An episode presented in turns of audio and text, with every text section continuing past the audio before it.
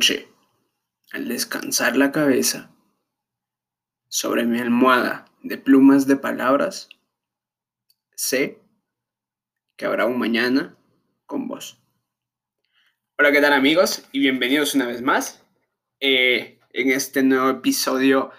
Eh, pues vamos a, darle a continuación a lo que es eh, el amor en tiempos de pandemia, ¿no? Porque me parece bastante interesante resaltar los puntos que, hablamos en el podcast, en el episodio anterior, y, los tres puntos principales que yo les decía que, significaba para mí el amor, ¿no? Eh, que fue lo que es eh, coincidir, conectar y construir. Como se los dije, es muy importante tener la número tres, porque tristemente en su mayoría de veces y en el siglo actual, pues estamos eh, tan acostumbrados a solo llegar a la segunda, ¿no? En coincidir y conectar, simplemente. Y nunca nos tomamos ese, ese tiempo que es realmente necesario para empezar a construirnos. Es un poco curioso porque eh, cuando yo estaba con, con dicha amiga que mencionamos en el podcast anterior, eh, yo le estaba comentando esto. Y ella, y se queda así como que. ¡Wow! Em, y, a mí me pareció bastante interesante porque yo decía. O yo suponía que la mayoría de personas pues lo tenían presente de esta forma, ¿no? Que lo pensaban de igual forma. Pero al, darme yo cuenta de esto, eh, no lo digo para sentirme superior, para decir que mi forma de pensar es la más importante. Como lo dije, si tú piensas de una forma distinta, qué maravilloso. De hecho, es necesario que pienses de una forma distinta para que puedas eh, venir y ponerte a pensar en todo esto y, realmente ver cómo una persona eh, piensa distinto a ti, ¿no? Entonces, estábamos platicando, estábamos platicando sobre esto y todo, en esto salió pues eh, realmente cómo es, que, cómo es que alguien ama, ¿no? O yo, yo le decía cómo es mi forma de amar. Y es muy interesante porque para mí el amor es algo que no, no, no, necesariamente tenemos que tener las etiquetas, ¿no? Porque tristemente nosotros venimos y, y le ponemos etiquetas a todo en especial a las cosas del amor, que decimos, eh, yo te amo porque eres mi pareja, yo te amo porque eres mi familia, porque eres un amigo, porque eres un conocido, y, no vemos más allá. Y entonces yo, en lo personal, eh, yo amo a todo el mundo, aun cuando no lo conozca. Y, yo sé, es un poco, eh, tal vez incoherente, digámoslo así, venir y decir, yo amo a quien no conozco, yo lo entiendo, eh, pero para mí eso, eso es la representación del verdadero amor, ¿no? De venir y no depender de una etiqueta para eh, decirte te amo y todo. Y, tal vez se escuche raro, extraño, porque no estamos acostumbrados a un entorno así, ¿no? No estamos acostumbrados a decirle a cualquier persona te amo. Porque viene y, te pregunta, ¿y por qué, no? ¿Por qué? O sea, te trata de, o trata de entender eh, qué significa ese te amo, ¿no? Que pasa lo mismo cuando nosotros le decimos a una persona, me gusta tu forma de ser o me gustas, pero tal vez eh, en muchas ocasiones nos referimos a que te gusta eh, la iniciativa de la que la persona tiene, la forma de pensar, los gustos que tiene, sin embargo no quieres estar con esa persona.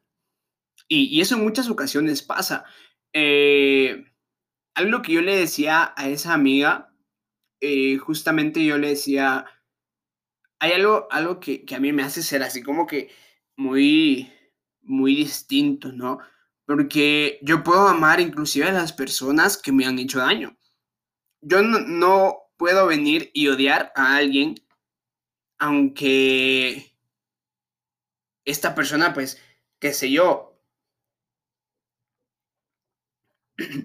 aunque esta persona pues te haya hecho daño en el pasado por alguna relación, por alguna enemistad, eh, yo no puedo, yo no puedo venir y decir odio a esa persona. De hecho, yo vengo y digo amo a esa persona porque realmente eh, es lo que significa para mí el amor. No depender de las acciones de alguien más, de la forma de querer de alguien más, sino que simplemente eh, amar y dar ese amor que uno tiene a cualquier persona.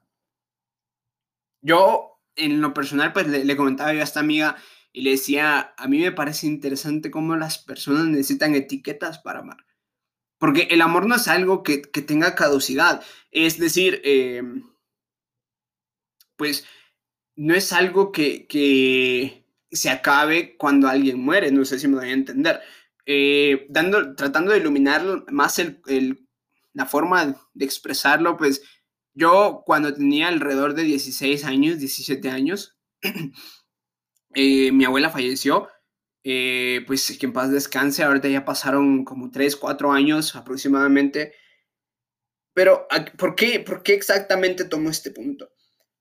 Porque lo que, quiero, lo que quiero que comprendas es que para mí el amor no es algo que, que haya vencido el día que mi abuela haya fallecido. Es decir, yo hasta hoy en día amo a mi abuela y, y ya no la tengo acá. Entonces, yo, yo considero que realmente eso es el amor y todo. Una pregunta que, esta amiga me, me hizo que, realmente me puso a pensar y, me la replanteé porque yo le decía que amar y querer para mí eran lo mismo. Y ahora me di cuenta que pues estoy en un total error. Porque, eh, ¿cómo te lo podría explicar? Yo siento que el querer es de nuestro ego. Es de nuestro ego y el amar es del corazón. Es del alma, y es de, de hasta cierto punto nuestro subconsciente, ¿no? ¿Por qué el querer es del ego? Porque cuando tú le dices a una persona te quiero, exactamente para mí, ¿verdad? Representa aquello de que te quiero en mi vida, te quiero aquí, te quiero allá, pero siempre está ese pero, ¿no? En venir y decir te quiero, pero me tengo que alejar, ¿no? Te quiero, pero tengo que hacer esto, te quiero, pero tengo que hacer lo otro. Y yo siento que, eso es el ego del querer, ¿no? En, donde nuestro ego hace presente en venir y, querer poseer a alguien, en venir y querer decir, eh, te quiero porque estás, eh, o, te quiero porque eres mi amigo. Entonces el día de mañana que ya no sea tu amigo, entonces lo vas a dejar de querer. Porque eso es lo que realmente, bueno, eso es lo que significa para mí el te quiero. Entonces, para mí el amor es como una conexión, ¿no? En donde independientemente estés o no estés, tú no necesitas de esa persona eh, para poder amarla. No sé si me voy a entender. Eh, es muy curioso, es muy curioso todo esto, es muy interesante para mí venir y, tratar de entender el amor de las demás personas.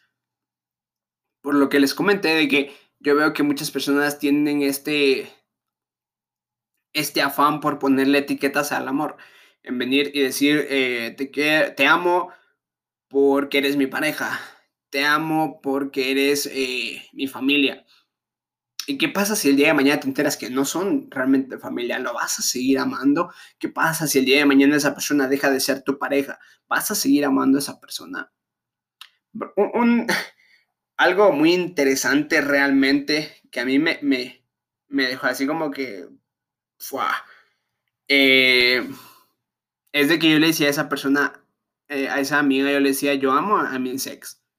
Y es que así como que, wow, ¿qué? O sea, yo le decía, yo amo a mis ex, pero realmente no pienso volver a venir y construir una vida con ellos. O sea, no sé si me doy a entender.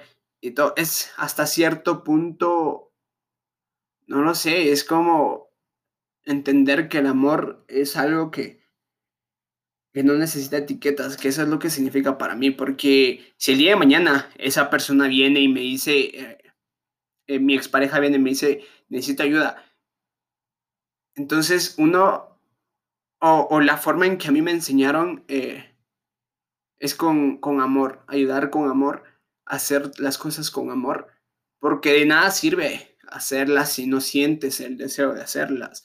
Entonces, eh, creo que realmente eso, eso es muy interesante, un tema muy, muy interesante de decir, eh, yo amo a mi ex, pero no quiero estar ahí nada más. O sea, no, no, no necesito, no quiero estar ahí. Simplemente amo a esas personas y espero que les vaya de maravilla, pero yo no quiero volver a estar ahí. Entonces, es como que un, hasta cierto punto, un, un equilibrio muy, muy extraño, ¿no? De venir y, y decir cómo una persona puede amar a sus exparejas y todo. Y en una ocasión me dijeron eh, lo siguiente, probablemente tú pienses eso porque nunca te hicieron daño, porque nunca has sufrido por un amor y todo. Entonces yo me quedé pensando, yo dije, wow, o sea, si las cosas que he pasado no es sufrir, entonces realmente no, no entiendo qué es sufrir, ¿no? Y yo sé que me falta mucho por, por entender, por caminar. Es una travesía enorme la vida, pero creo que he conocido el sufrimiento también en su máximo esplendor. Y entonces, cuando conoces eso, también conoces eh, la plenitud del verdadero amor. Y es ahí cuando tú escoges en venir y, y, guardar ese rencor, ese odio, esa molestia, esa espinita del corazón, o simplemente amar, amar sin tener la necesidad de tener a esa persona, que es muy redundante. Entonces, es muy curioso y tristemente eh, el amor se ha convertido en hasta cierto punto un juego, algo en el que vamos probando persona en persona hasta ver con cuál quedamos, ¿no? Y por eso eh, existen muchas almas rotas, muchos corazones rotos, por el simple hecho de creer que con cualquier persona nos podemos construir si no mal recuerdo, en el primer podcast de, del amor en tiempos de pandemia, yo hacía referencia a las tormentas y los arcoíris. Por el simple hecho de que si tú eres una tormenta, eh, vas a tener que esperar a, tu tormenta. Si tú eres un arcoíris, vas a tener que esperar a tu arcoíris. Y con esto no quiero que, que, nos caractericemos por personas malas o personas buenas, simplemente me refiero a que cada uno tiene su forma de ser y cada uno necesita a alguien que pueda eh, construirse con esa forma de ser. Entonces, eh, mi consejo, mi consejo para esto, porque considero que este, que este podcast o, o este El amor en tiempos de pandemia solo serán dos partes, que esta sería la segunda. Mi consejo es simplemente que aprendas a esperar. Yo sé que esperar es tedioso, llega a un punto en el que tal vez te canses, en el que tal vez ves a las personas teniendo parejas y tú dices, ¿y yo qué estoy haciendo con mi vida? Pero no hay mejor satisfacción que esperar a una persona con quien te puedas construir. En muchas ocasiones, eh, la vida no va a resultar como queremos, probablemente en, en su momento perdamos inclusive esa persona. Sin embargo, eh, esas personas a las que o con las que nos podemos construir son las que al final de cuentas valen la pena. Escoge siempre el camino difícil porque en ese camino siempre vas a encontrar a las personas que de verdad valen la pena. Entonces, eh, ese es mi consejo, esperar y no intentar cada tiempo, cada lapso, eh, que funcionen, ¿no? Porque creo que no necesitamos más corazones rotos, sino que simplemente necesitamos personas que aprendan a curar a, las demás personas, ¿no? Y es muy interesante porque inclusive esa persona con quien sí nos podemos construir puede que venga con un corazón roto. Entonces, eh, lo interesante es de que si nosotros aprendemos a esperar, vamos a sanar nuestro corazón y cuando llegue esa persona, vamos a ayudarle a que sane. Yo considero que con eso construimos un mejor mundo, empezando partiendo desde ahí, ¿no? Eh, ayudar a sanar y no seguir hiriendo. Así que nada, realmente este es, esta es la segunda parte. Y entonces eh, solo te quiero repetir los tres puntos importantes, ¿no? Que serían coincidir, conectar y construir.